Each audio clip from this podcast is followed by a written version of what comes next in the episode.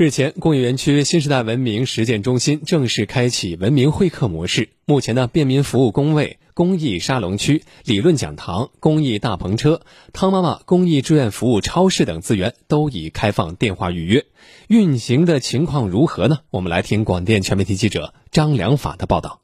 病的每周二都会来的，就是想为更多人服务嘛，想帮助一些老人嘛。坐落于苏汇路的国检大厦一楼大厅，刚启用不久的文明会客厅一侧，记者看到有两位身穿汤妈妈公益志愿者马褂的年轻理发师，正在为慕名而来的老人理发。据介绍，这里除了集中展示园区精神文明建设二十六年的发展成果，以及一体两翼的精神文明发展战略外，还引入汤妈妈公益志愿服务超市、公益咖啡学校、二十四小时图书馆等公益品牌项目。为园区居民打造一个做志愿、找项目、求服务、同交流、共进步的暖心客厅。曾经作为被募捐对象，现在身为园区志愿者协会工作人员的张女士告诉记者，六年前因为四岁女儿做脐带血移植手术，受到汤妈妈公益慈善中心及其他社会爱心人士的大力资助，所以现在自己也是通过做志愿者的形式来更好的回报社会。我现在做这个我很热心的，就是感觉做的很有意义嘛。因为我们家毕竟也是，应该说没有大家就没有他了这样子。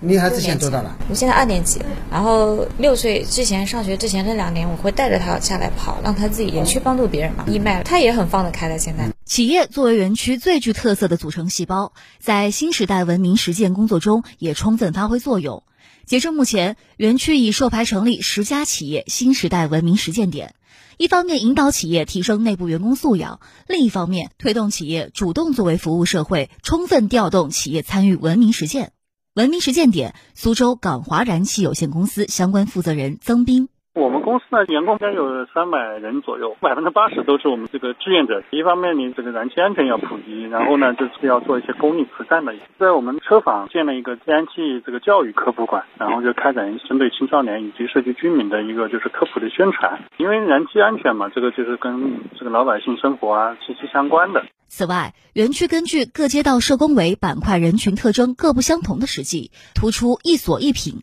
开展文明实践活动。在动迁居民较多的盛浦街道，以整治婚丧嫁娶、大操大办为突破口，大力推进乡风文明建设。在新苏州人、青年人较多的湖东社工委，整合辖区资源，围绕教育平台，重点打造湖东联合大学特色品牌，突出教育服务特色，开展文明实践工作，均取得明显成效。园区志愿者协会副秘书长鲍霞。其实未来就是要打造成为一个文明的会客厅。那我们也希望园区的老百姓啊，包括企业啊、员工啊，大家都能够来到这里，参与我们这里定期的，比如说开展一些志愿的服务的活动啊，包括企业社会责任的一些沙龙啊、公益项目的对接啊等等，一起来实现共建共享的这样一个氛围，呃，把这个园区的文明程度再往上提高一大步。